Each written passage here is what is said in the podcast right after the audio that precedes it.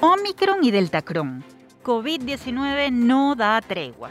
A casi dos años de pandemia siguen apareciendo variantes del coronavirus que mantienen en alerta a autoridades de todo el mundo. ¿Cuáles son las perspectivas de esta situación en Venezuela? Nos lo responde un experto infectólogo. Al maestro con cariño. A propósito de la conmemoración del Día del Maestro en Venezuela, revisaremos la historia para recordar por qué se escogió el 15 de enero para celebrar a los docentes y abordaremos la realidad de esta profesión y las acciones para rescatarla. Todo a la luz de la crisis socioeconómica, la pandemia y la educación a distancia. En riesgo salud mental de niños y adolescentes.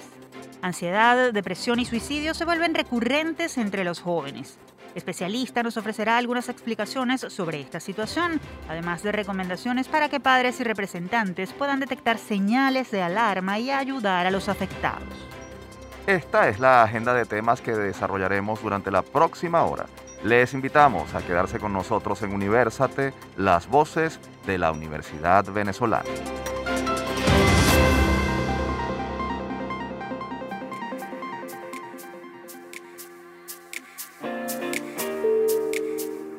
Les saludamos Tamara Sluznis y Efraín Castillo. Y les damos la bienvenida a nuestro programa Universate transmitido a nivel nacional por Unión Radio. Este espacio es producido por Unión Radio Cultural y la Dirección General de Comunicación, Mercadeo y Promoción de la Universidad Católica Andrés Bello. En la jefatura de producción están Inmaculada Sebastiano y Carlos Javier Virgües. En la producción José Ali Linares y Miguel Ángel Villamizar. Y en la dirección técnica están Giancarlos Caraballo, Fernando Camacho y Ricardi Carrer. Feliz año nuevo a todos nuestros fieles radioescuchas. Ya estamos de vuelta y deseamos de todo corazón que este 2022 sea un año de prosperidad, amor y mucha, pero mucha salud para todos. En 2022 desde Universate seguiremos cumpliendo nuestra misión, esa que es ser las voces de la Universidad Venezolana. Por ello, para la presente edición convocamos a prestigiosos expertos de instituciones de educación superior del país quienes compartirán con nosotros sus opiniones calificadas sobre varios temas de mucha actualidad e interés. Sin más preámbulos, los invitamos a quedarse con nosotros porque esto es Universate. Lupa Universate. Llegó el nuevo año y con él dos nuevas variantes de la COVID-19, Omicron y Delta Cron, las cuales han encendido las alarmas de autoridades sanitarias en todo el mundo, han vuelto a paralizar miles de vuelos y cerrar fronteras y han ocasionado que se retome en muchas partes el confinamiento como estrategia de control. En Venezuela, y según datos oficiales, hasta el 10 de enero solo se habían detectado siete casos de la variante Omicron. Pero luego de las vacaciones decembrinas se ha reportado un incremento de los casos importados de la enfermedad, es decir, los detectados en viajeros. Mientras tanto, el gobierno anunció el inicio del plan de refuerzo de la vacunación para, y citamos, blindar a toda la población. ¿Qué efectos podrían traer estas nuevas variantes en nuestro país? ¿Qué tan inmunizada está la población y cómo pueden las vacunas existentes frenar estas mutaciones del virus? ¿Qué nuevas medidas de prevención se pueden tomar para evitar tener más personas contagiadas? Para responder estas y otras interrogantes, recibimos nuevamente en nuestro programa al doctor Manuel Figuera. Él es médico, infectólogo, presidente de la Sociedad Venezolana de Infectología y superintendente de Salud Baruta. Un gusto tenerlo nuevamente en nuestro programa, doctor Figuera.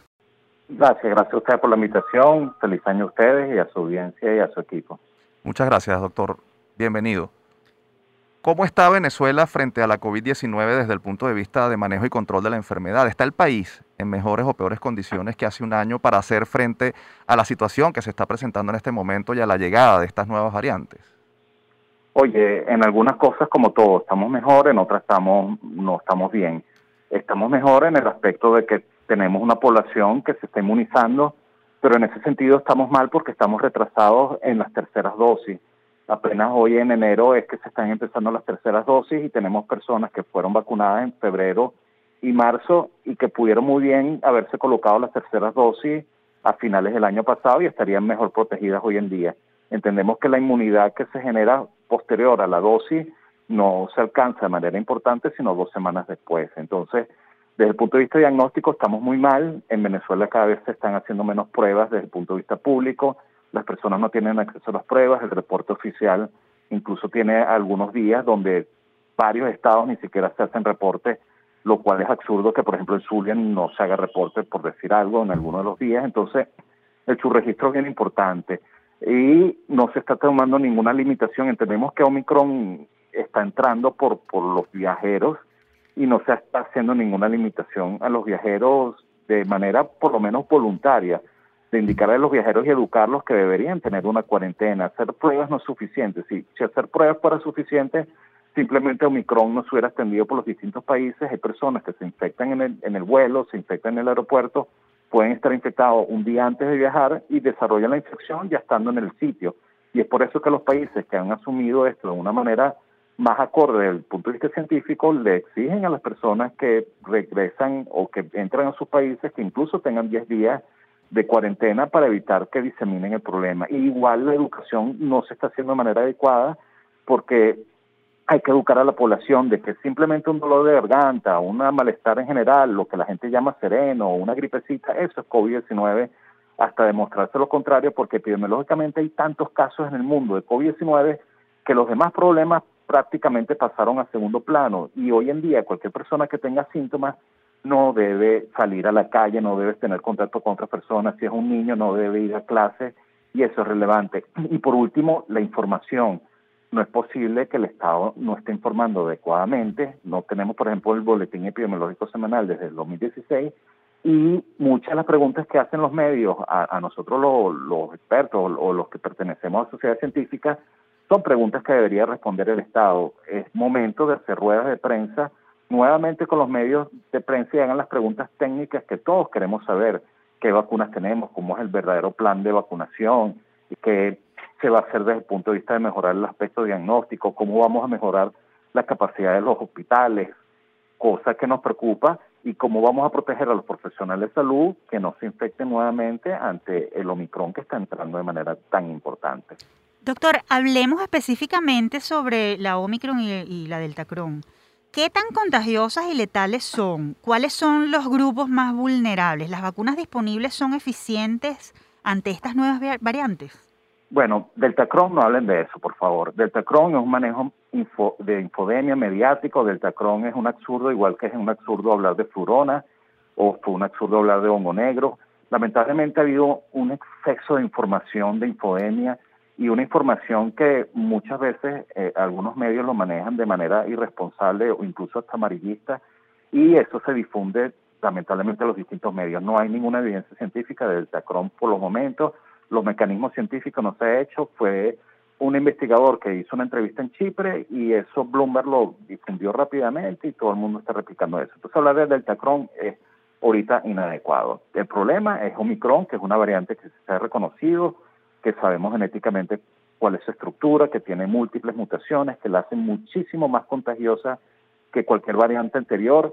Es menos agresiva porque no afecta a los pulmones de manera importante, pero sí afecta a las vías respiratorias superiores, lo que llamamos bronquios, tráquea, la parte superior, y por eso los síntomas suelen ser más frecuentes a nivel superior, dolor de garganta, congestión, estornudos, tos, y por eso es que puede pasar eh, muchas personas no, al no tener la información pueden considerar que la gripecita que tienen no es COVID y es falta de información, porque hoy en día cualquier persona que tenga gripecita es COVID y por eso se termina contagiando fácilmente porque tiene gran cantidad de virus las personas a nivel de la saliva, a nivel de las vías superiores y solo al hablar, al gritar, al cantar, al estornudar, toser, emiten una gran cantidad de goticas respiratorias que llegan a otras personas y se contagian. Hoy en día con Omicron estamos viendo que grupos familiares enteros, que personas en reuniones en espacios cerrados y sin mascarilla, hasta el 80, 90%, incluso hasta todos, terminan infectados ante esta variante, que las vacunas están evitando que sea mucho más agresiva porque los vacunados están teniendo infecciones leves y moderadas, afortunadamente,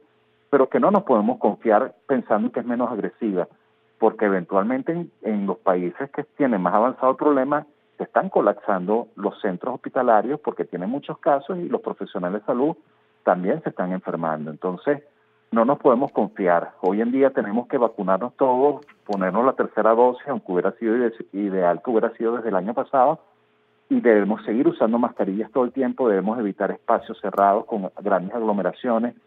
Si vamos a tener reuniones o clases o elementos desde el punto de vista de manera preventiva lo que tenemos que buscar la mejorar la ventilación de esos espacios, usar las mascarillas, a la hora de comer, comer en espacios abiertos con las personas bien distanciadas, que es el momento que nos quitamos las mascarillas, y buscar hacer las cosas bien simplemente para evitar contagiarnos de esto que es tan contagiante. Y si alguien tiene síntomas, por favor, no vaya al trabajo, no lo lleven a la escuela. Por más que no tenga el diagnóstico, lo más seguro es que sea COVID-19 y que sea Omicron. Sobre, sobre la vacunación, doctor, eh, ¿qué riesgo, sobre todo las polémicas que se han desatado en muchas partes del mundo sobre los que los antivacunas o los que deciden no vacunarse, qué riesgos están corriendo quienes no están inmunizados y a qué situación están sometiendo a quienes tienen en su entorno. Es importante recalcarlo, se ha dicho, pero no, no está de más volverlo a decir ahora que se va, que vamos ya para que superamos para los dos años de pandemia. Bueno, muchas de las personas que no se han vacunado y que han sido antivacunas lamentablemente han fallecido en el tiempo, porque no, no es solo que son antivacunas, sino que tampoco usan mascarillas ni creen en nada de la ciencia. Y eso está mal, porque hay personas que al final se enfermaron y terminan tomando elementos fraudulentos como dióxido de cloro, que no tienen ningún principio beneficioso y más bien es tóxico, o, o toman ivermectina, otros elementos que no ha demostrado beneficios en COVID-19 y no se vacunan, no se mascarillas, no buscan atención médica adecuada y por supuesto terminan lamentablemente falleciendo. Entonces, las personas que, la gran mayoría no son antivacunas de los que no están vacunados, tienen quizás temores, tienen miedo porque también hay una exageración de información, así como hay información que, que asusta, los antivacunas envían información que asusta y las personas a veces le tienen más miedo a la vacuna que a la enfermedad, y es mm. contrario, la enfermedad es lo que lleva más de 5.5 millones de, de, muertes oficiales y se calcula que deben ser incluso hasta 10 millones de muertes, y, el COVID es la que produce problemas cardíacos, pulmonares de distintos tipos. Entonces, al final las vacunas son muy seguras. Tenemos miles de millones de personas vacunadas en el mundo y no ha habido un mayor reporte, un mayor problema, y son vacunas de plataformas, muchas de ellas ya conocidas de décadas, entonces, simplemente las personas que tengan temores, lo que uno les recomienda, busque información fidedigna, busque fuentes confiables. Eh, por ejemplo, nosotros en la Sociedad Venezolana de Infectología, arroba de infectología en Twitter, en Instagram, difundimos cierta información, hacemos eventos muchas veces para la comunidad en redes y buscamos educar para que las personas tengan menos temores y terminen vacunándose. Hoy en Venezuela desde los tres años se puede vacunar todo el mundo, los niños pueden vacunarse con toda seguridad con Sinopharm o Sinovac y los adultos tienen la posibilidad de vacunarse igualmente con ellas o con Sputnik y deben vacunarse en general porque les da mayor protección, entrenan su sistema de defensa contra esta infección, pero la vacuna sola no es suficiente. Hay que usar mascarillas, hay que procurar el distanciamiento y las otras medidas que he nombrado.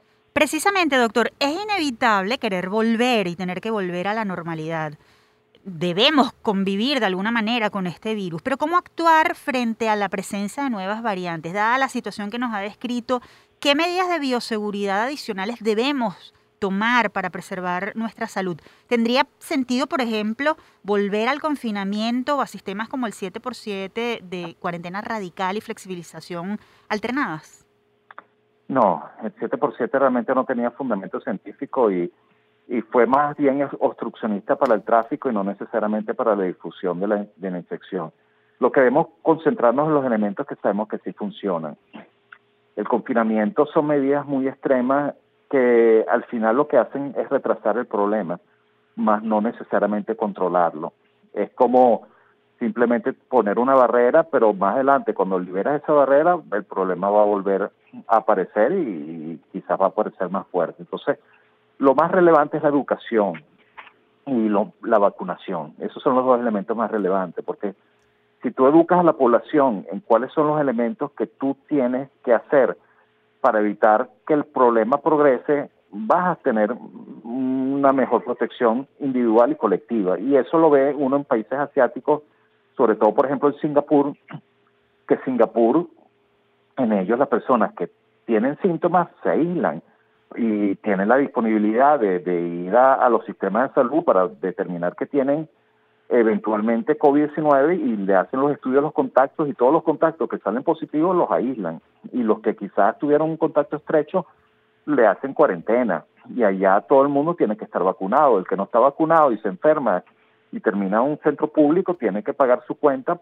por lamentablemente ser irresponsable y no vacunarse. Entonces, de, de alguna manera y allá la gente usa mascarillas masivamente. Entonces, con la educación buscamos que la gente haga lo acorde y por supuesto que COVID-19 llegó para quedarse, no hay manera que esto desaparezca, probablemente va a seguir atacando por olas, esperemos que las olas en el futuro sean más pequeñas, lo más seguro es que Omicron sea como un tsunami y nos va a dejar un tiempo de calma posterior, pero es cuestión de tiempo que pueda aparecer una nueva variante y aparezca una nueva ola. Entonces tenemos que aprender a convivir, tenemos que usar mascarillas, tenemos que vacunarnos y el tiempo quizás nos traiga vacunas mucho más potentes que las que tengamos ahorita, tratamientos mejores y, y aprenderemos a convivir con COVID-19 con un poco mayor de tranquilidad.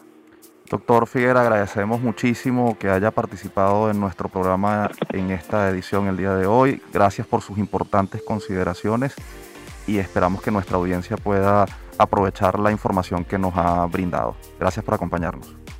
Gracias a ustedes. Teníamos en línea telefónica al doctor Manuel Figuera, presidente de la Sociedad Venezolana de Infectología y superintendente de salud Baruta.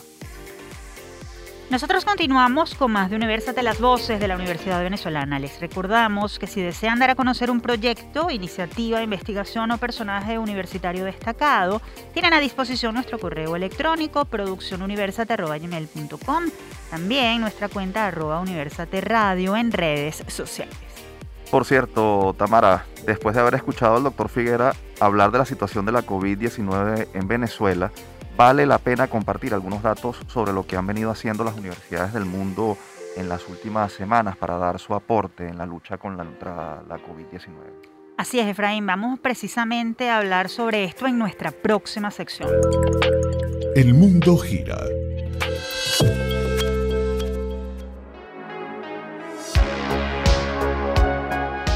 Vamos a comenzar con cifras.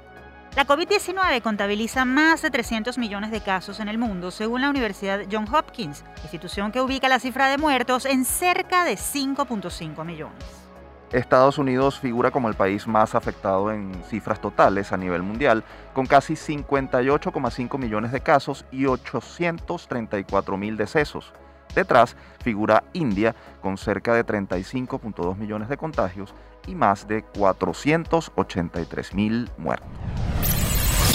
Un estudio realizado en colaboración por científicos y universidades de Estados Unidos, México, Colombia, Italia y España afirmó que los enjuagues bucales reducen de forma significativa la posibilidad de contraer la COVID-19. Se trata específicamente de los enjuagues que contienen cloruro de cetilpiridinio, CPC, y de limoneno encapsulado en su composición. Ambos componentes químicos presentan capacidad para romper la membrana del SARS-CoV-2 en todas sus variantes. El informe publicado en la revista Healthcare reveló que estos elixires logran desactivar el 99.9% de la COVID-19 en la boca y el hecho de realizar gárgaras de 30 segundos es suficiente para garantizar la inefectividad del SARS-CoV-2 al menos por un lapso de 5 horas. En concreto, la acción antiviral del compuesto neutraliza la posterior inserción del virus en las células del organismo. Nos vamos al lejano oriente porque un equipo de la Universidad de la Prefectura de Kioto, Japón, dirigido por el rector de esa institución, Yasuhiro Tsukamoto, creó a partir de anticuerpos obtenidos de células de avestruz una mascarilla que, expuesta a luz ultravioleta, brilla si contiene coronavirus y ofrece, por lo tanto, una forma fácil de comprobar si sus usuarios han contraído la COVID-19. Nuestro objetivo es convertirlo en un kit de pruebas fácil de usar por cualquiera, dijo Tsukamoto. Mientras continúan las pruebas para poner a punto el innovador accesorio antes de comercializarlo, los miembros del equipo aspiran obtener la aprobación del gobierno nipón para vender las máscaras durante este 2022. El proceso de invención de este producto comenzó en 2021 cuando los científicos responsables inyectaron una forma inactiva y no peligrosa del coronavirus en hembras de avestruz. Luego extrajeron con éxito una gran cantidad de anticuerpos de los huevos que pusieron. Los avestruces son capaces de producir varios tipos diferentes de anticuerpos o proteínas que neutralizan entidades extrañas en el cuerpo. A continuación, el equipo desarrolló un filtro especial que se coloca dentro de la máscara facial. El filtro puede sacarse y rociarse con un tinte fluorescente que contiene los anticuerpos del coronavirus de los huevos de avestruz. Si el virus está presente, el filtro brillará cuando se ilumine bajo una luz ultravioleta. En experimentos realizados durante 10 días con 32 personas contagiadas con coronavirus, el equipo descubrió que todas las máscaras que llevaban brillaban bajo la luz ultravioleta. Este efecto se desvanecía con el paso del tiempo a medida que disminuía la carga viral del usuario de la mascarilla. Y finalizamos en Estados Unidos porque un estudio de la Universidad de Massachusetts Amherst descubrió que las mujeres que se han vacunado contra la COVID-19 transfieren anticuerpos a sus bebés amamantados, lo que ofrece a los infantes inmunidad pasiva contra el SARS-CoV-2. Según reseñó Europa Press, la investigación publicada en la revista Obstetricia y Ginecología midió la respuesta inmune de la vacuna de ARM de COVID-19 tanto en la leche materna como en las heces de los amamantados. El líder del estudio señaló que la investigación es la primera en detectar anticuerpos en muestras de heces de bebés de madres vacunadas, lo cual, dijo, constituye una evidencia que puede servir de motivación para que las mujeres continúen amamantando después de ser inmunizadas. El científico añadió que los anticuerpos se han detectado en los niños independientemente de su edad, desde un mes y medio hasta los 23 meses de nacidos. Un total de 30 mujeres, la mayoría trabajadoras sanitarias, participaron en el estudio. Tamara, después de conocer estas investigaciones y sus resultados, vuelve a quedar claro lo importante que son la ciencia y el trabajo que se hace desde las universidades para generar conocimiento que contribuya con el desarrollo humano. Y a propósito de aportes universitarios, Efraín, vamos a volver a Venezuela para escuchar lo que propone el Servicio SOS Telemedicina de la Universidad Central de Venezuela, UCB, en otro minuto de salud. Vamos a escuchar. La medida de distanciamiento social que nos impone la COVID-19 es de al menos 1.5 metros entre persona y persona Usa el tapabocas y evita saludar dando la mano, besos o abrazos. Si tienes que estornudar o toser, usa protección con el antebrazo. Si llegas a necesitar una consulta de orientación médica, te recomendamos comunicarte con llamada SOS por el 0212-313-5660, un centro de atención médica telefónica de la Facultad de Medicina de la Universidad Central de Venezuela. Recuerda, llamada SOS 0212-313-5660.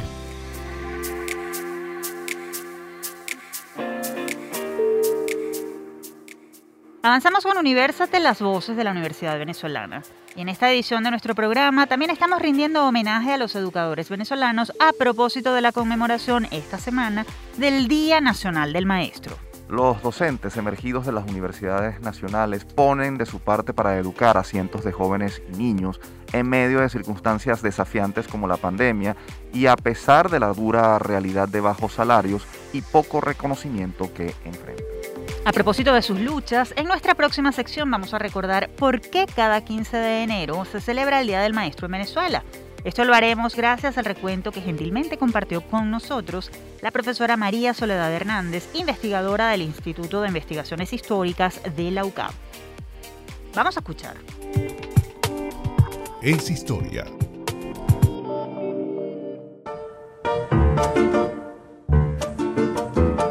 El 15 de enero de 1932, durante la dictadura de Juan Vicente Gómez, nace la Sociedad Venezolana de Maestros de Instrucción Primaria. Muy a pesar de las restricciones de movilización y organización sindical, los maestros se agrupan bajo esta importante estructura que posteriormente, en el año 1936, durante el gobierno del general Eleazar López Contreras, esta antigua sociedad pasa a conformarse como Federación Venezolana de Maestros.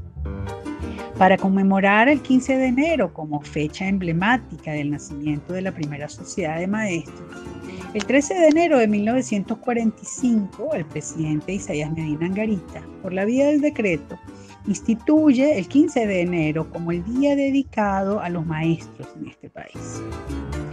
En 1952, durante la dictadura de Marcos Pérez Jiménez, la celebración se cambia al 29 de noviembre, fecha del natalicio de don Andrés Bello, maestro del libertador Simón Bolívar. A partir de 1959, con el retorno de la democracia al país, se retoma la fecha inicial del 15 de enero. Hoy, 15 de enero de 2022, como todos los años, nos unimos para recordar y honrar a tan noble y poco valorada profesión. Feliz día a todos los educadores.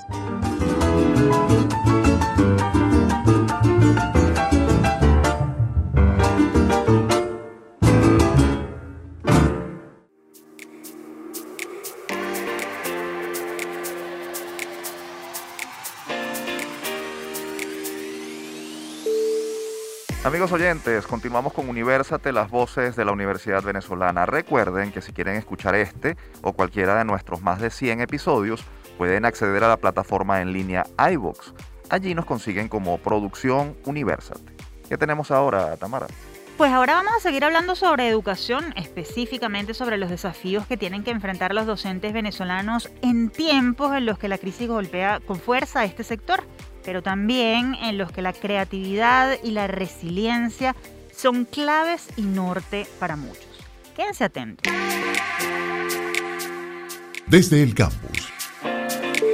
Como ya lo dijimos, este 15 de enero Venezuela conmemora el Día del Maestro, una fecha en la que se resalta la importante labor de los profesionales de la educación y se recuerda a grandes como Andrés Bello, Simón Rodríguez, Luis Beltrán Prieto Figueroa, entre muchos otros. Esta conmemoración sirve además para promover los valores ciudadanos entre niños, niñas y adolescentes y también para apropiarse de las buenas prácticas en el ejercicio de la profesión. En esta oportunidad nuevamente la fecha de celebración coincide con una pandemia, la de COVID-19, que ha supuesto un nuevo reto, la educación bimodal en medio de las precarias condiciones de los recintos educativos del país. ¿Es esta fecha un motivo de celebración? ¿Qué hacer para reconocer a los profesionales de esta área? ¿Cómo promover que más jóvenes se formen para educar?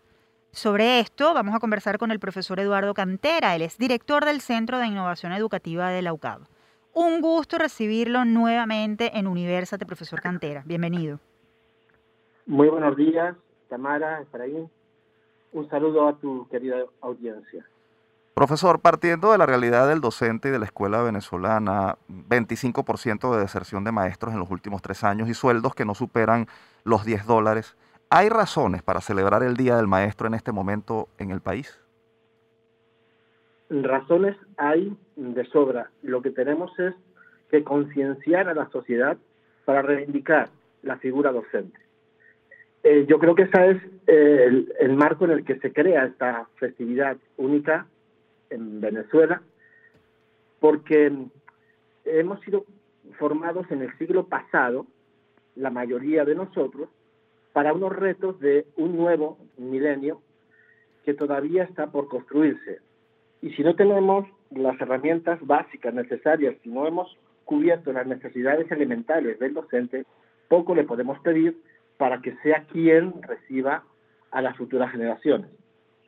En este caso, se le exige cumplir una gran cantidad de funciones, incluso externas a su labor, desde detectar problemas de violencia, de abuso, de maltrato, de nutrición, para que él sea quien acabe con la inequidad.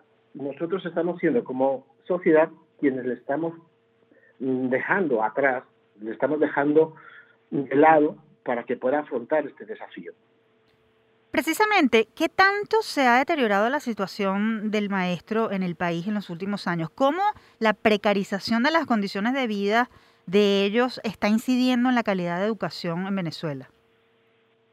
Bueno, sobre todo a nivel emocional. entiendo que em, si no tenemos las herramientas básicas para cuidarnos nosotros, difícilmente podemos cuidar al, a los estudiantes. Eh, ellos reciben una cantidad de problemas, están en el epicentro de la solución a los problemas, algunos muy complejos y multidimensionales. Si nosotros no podemos otorgarle a él unas condiciones básicas elementales incluso en lo emocional, pues él no puede tampoco defenderse ante, ante esta magnitud de los problemas que, le llegan. Cada muchacho es un mundo y él se convierte en el detector de esos problemas para darle el, el matiz necesario y que él pueda resolver sus propios problemas. Nosotros ya no somos eh, la batería, ya no somos los acumuladores de conocimiento, somos mediadores. Y esa función necesita pues que, que por lo menos superemos el estrés de tener que resolver nuestro, nuestra vivencia cotidiana. La pandemia, el confinamiento y la educación a distancia se han convertido en factores determinantes en el ejercicio docente en los últimos dos años. En ese sentido, profesor, ¿cuáles son los desafíos pedagógicos que usted cree deberá enfrentar el maestro durante este tercer año de pandemia y la nueva normalidad que, se ha asomado y que se está instaurando? ¿no? Un primer desafío creo que es la solidez, la estabilidad y la madurez emocional. Estamos trabajando con personas y todo aquel que trabaje con personas en un momento de pandemia requiere un bienestar emocional crucial. Em, estamos en una profesión en donde el núcleo es que un hacer en la relación, de trabajar con personas, mm, hacerles crecer en la integralidad. Y, en este proceso de desarrollo, incluso desde muy temprana edad, entendemos que los mejores profesionales tienen que estar en los, en los primeros años para que le demos a esta generación que viene eh, una toma de decisiones importante eh, vayan configurando su personalidad. Y entonces lo que nos toca son tomar decisiones pedagógicas que implican orquestar una serie de actividades, acciones educativas, didácticas, lúdicas. Eh, además también tenemos que gestionar eh, en la heterogeneidad pues cómo este mundo va cambiando y hay cosas a las que nosotros no estábamos preparados. Necesitamos también activarnos para seguir formándonos en muchas herramientas donde tenemos que prestar pues mm, unas funciones a las cuales nosotros pues no habíamos previsto. En la universidad nos prepara para la vida, pero es que después la vida se vuelve tan compleja que necesitamos incidir en la vida de, de los muchachos, ¿no?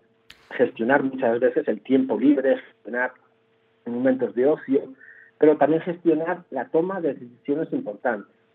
Eh, ellos están preparando, por ejemplo, para las relaciones humanas y si nosotros pues no hemos tenido satisfechas nuestras necesidades elementales, poco podemos hacer por ellos.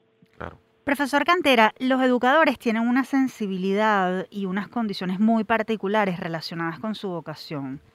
¿Cómo motivar a quienes cuentan con ese perfil ideal para que no desvíen su interés hacia otras áreas que pudieran de pronto resultar más rentables? Bueno, primero, eh, hay una vocación docente, pero entiendo que la vocación tiene también que ser una profesión altamente respetable y atractiva.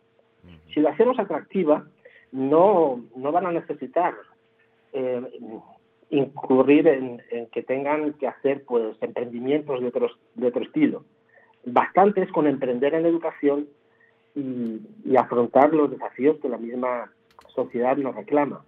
Los niños están en constante cambio. no, no tenemos esa capacidad para poder responder a todas las inquietudes que ellos nos van a ir planteando. Por lo tanto, ese respeto a la profesión es lo que estamos demandando.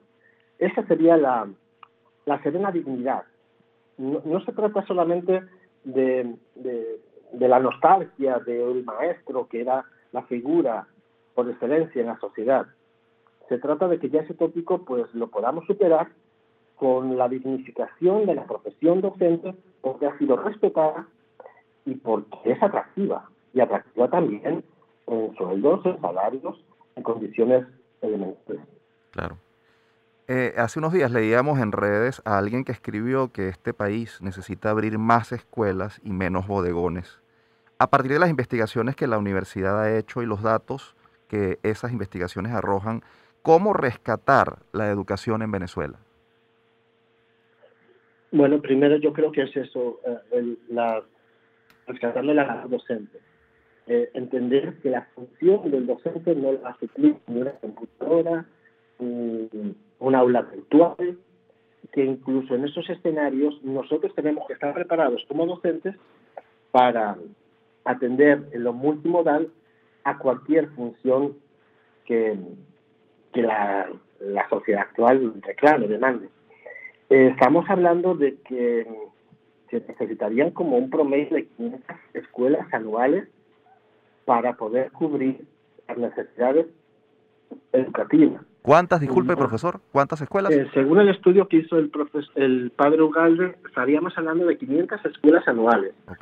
apenas se están construyendo dos, tres, en el mejor de los casos, pero estamos más bien eh, viendo el abandono de esas escuelas fantasmas a las que llegamos y encontramos solamente una infraestructura totalmente caída que no puede recibir al, estudiante. Y tiene que ser ya una escuela dinámica. Eh, tendremos que ir cambiando nuestra concepción de escuela como el lugar, el centro en donde se recibe solamente como eh, conocimiento. Tendremos que hacer de la escuela un lugar dinámico para emprender la, la búsqueda de, de la sabiduría, que es algo más que el conocimiento. Profesor Cantera, en el Día del Maestro, ¿qué mensaje le envía usted a, a estos ilustres profesionales venezolanos? El primer mensaje es de agradecimiento por lo que hacen, porque están ahí, porque hemos visto en pandemia lo que ellos tienen en su tarea cotidiana. Em, tener los niños en casa para nosotros ha sido pues una novedad, pero hemos visto que si a nosotros nos costaba atender uno, dos, tres o cuatro muchachos en casa, hemos valorado lo que significa tener que atender a un grupo de 40, en el mejor de los casos, ¿no? Entonces, primero agradecimiento por lo que hacen.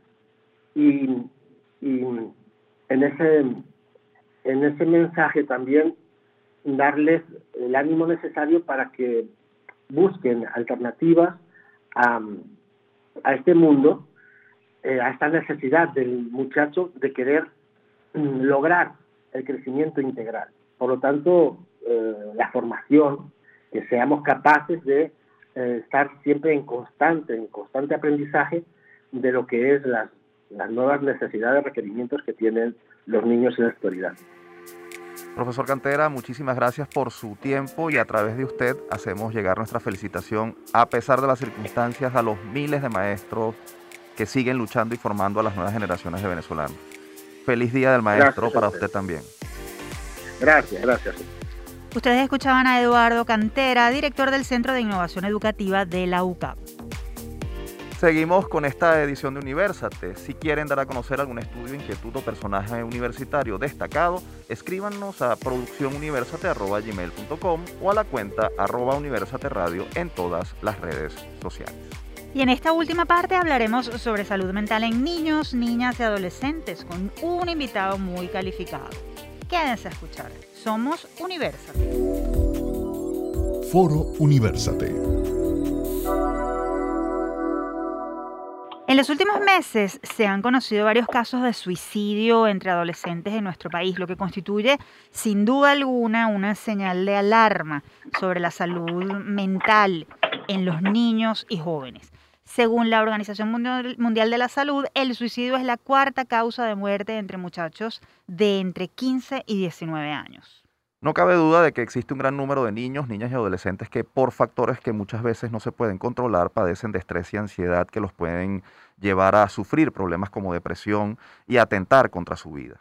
Según la ONG Centro Comunitario de Aprendizaje SECODAP, dedicada a la defensa de los derechos de niños, niñas y adolescentes, estos casos mm, aumentaron 49% en su servicio de consulta durante 2021.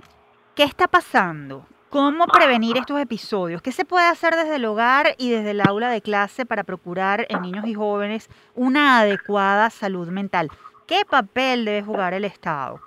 Pues para conversar sobre esto recibimos vía telefónica a Abel Saraiva. Él es psicólogo y coordinador adjunto de la ONG SECODAP. Bienvenido a nuestro espacio, Abel. Muchísimas gracias por la invitación y sobre todo para hablar de este tema que realmente nos preocupa y bueno y nos mantiene a nosotros en, en alerta constante. Doctor Saraiva, ¿cuál es la realidad de la salud mental de niños y adolescentes en Venezuela en este momento? ¿Están los muchachos venezolanos sufriendo mayor depresión y ansiedad? ¿Qué cifras manejan ustedes desde SECODAP?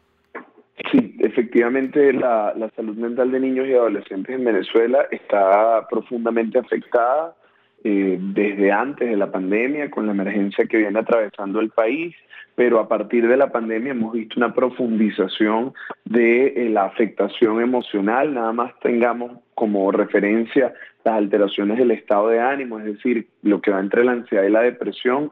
En el año 2019 estábamos alrededor de un 22% de nuestros casos y llegamos a cerrar incluso el primer trimestre del 2021 con un 49% de los casos. Al día de hoy estamos alrededor de un 40% y sin embargo es una cifra bastante alta. Estamos hablando de 4 de cada 10 niños que llegan a nuestra consulta presenta algún tipo de alteración del estado de ánimo y de estos alrededor de un 20% con ideación y riesgo suicida, lo cual es bastante alto. Entonces tenemos que decir que en este momento en el país hay una afectación y sobre todo al no haber una política pública en materia de salud mental y que atienda por, por supuesto este tipo de condiciones, pues lo que hacen es agravarse en su cantidad y en su severidad.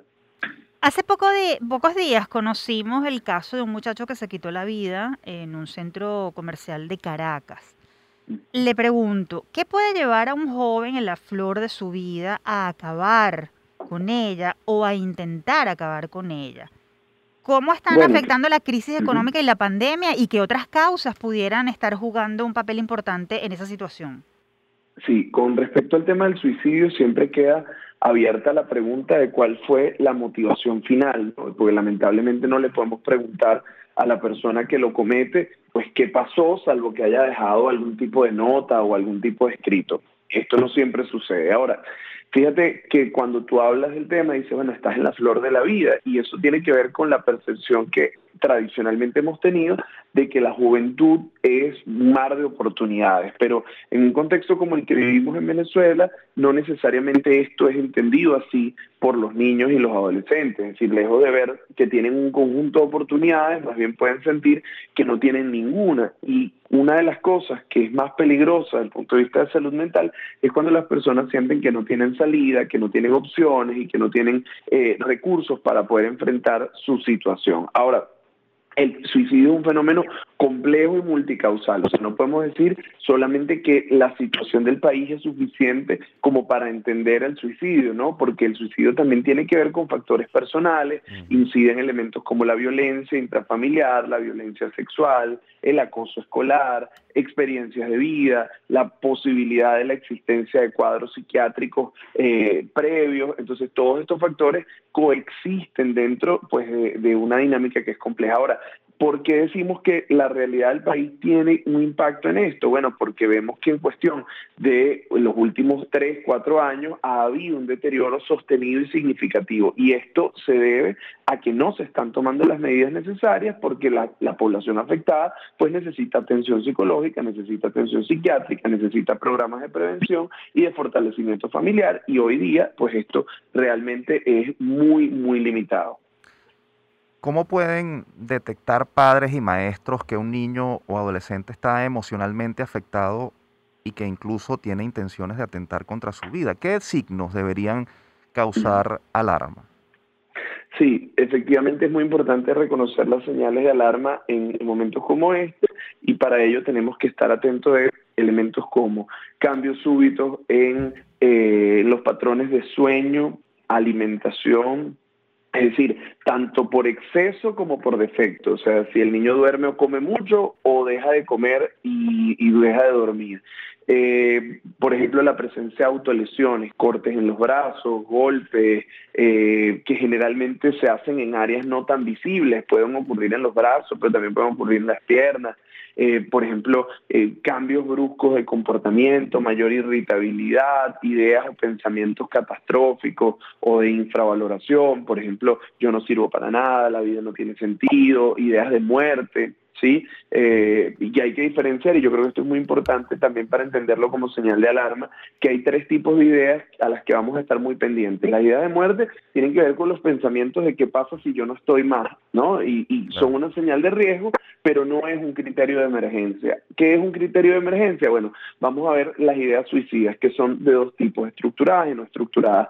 Las ideas no estructuradas tienen que ver cuando la persona ha pensado en acabar con su vida, pero no tiene un plan y por supuesto que es una señal que nos demanda actuar, pero no es un criterio de emergencia, o sea, tenemos que estar pendientes, tenemos que intervenir para evitar que esta escale al, al último nivel, que es la idea estructurada, que es cuando ya hay un plan concreto de cómo y dónde hacerlo. Cuando tenemos esta señal de cómo y dónde hacerlo, es urgente que nosotros busquemos una atención psicológica o psiquiátrica de emergencia porque es un predictor bastante alto de que un suicidio puede ocurrir. Contrario a lo que la mayoría de las personas piensan, si alguien ha intentado en el pasado suicidarse, no está fuera de peligro. Más bien todo lo contrario, el predictor más alto de un suicidio es un intento previo. Entonces, ¿qué tenemos que hacer? Bueno, reconocer que el suicidio es un tema que es delicado, que es sensible y por supuesto en medios de comunicación agradezco el espacio porque no suele hablarse de esto y sobre todo entender que no se trata de hacer una apología ni, incentivarlo, sino más bien advertir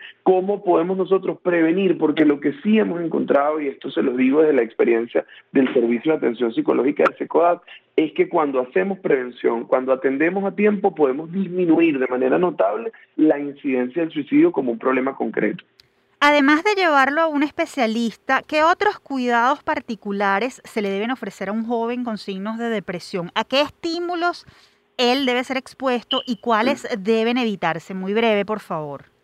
Sí, mira, nosotros tenemos que evitar, por supuesto, todo tipo de elementos de riesgo, armas, cuchillos, elementos tóxicos, eh, cualquier tipo de factor que pueda ser utilizado como, como una herramienta para realizar el suicidio. Y por, y por otro lado, que sí debemos promover, bueno, efectivamente contacto, apoyo, eh, respetar los tiempos, respetar los espacios, por supuesto evitar contenidos que puedan, oye, tener una carga emocional muy fuerte o que estén asociados directamente con la problemática. Ejemplo breve, si el niño o el adolescente ha sido víctima de abuso sexual en la infancia, oye, que vea una película o que vea algún contenido que toque esta temática puede movilizar emociones fuertes. Entonces, que tenemos que estar muy pendientes, cerca, vigilantes, pero también respetando los espacios. La atención profesional es clave y sobre todo un mensaje final y es que el suicidio es un tema que nunca debemos subestimar. Es mejor que actuemos eh, en exceso en el sentido de la prevención, de que seamos excesivamente cautelosos y que tomemos medidas preventivas,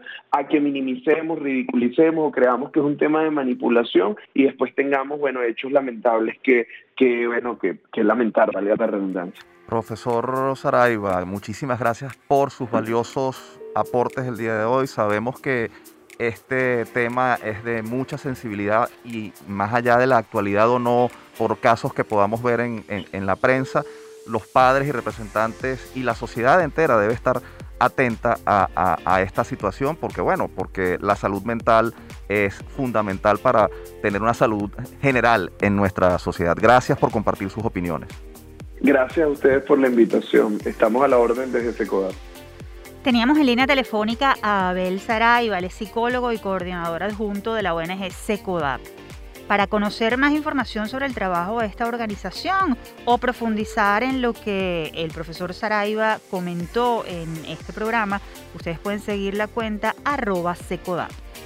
Tamara, y antes de despedirnos, vamos a compartir con la audiencia una nueva edición de las píldoras de autocuidado, consejos de bienestar emocional elaborados por expertos de la Unidad de Psicología Padre Luis Azagra de la UCAP.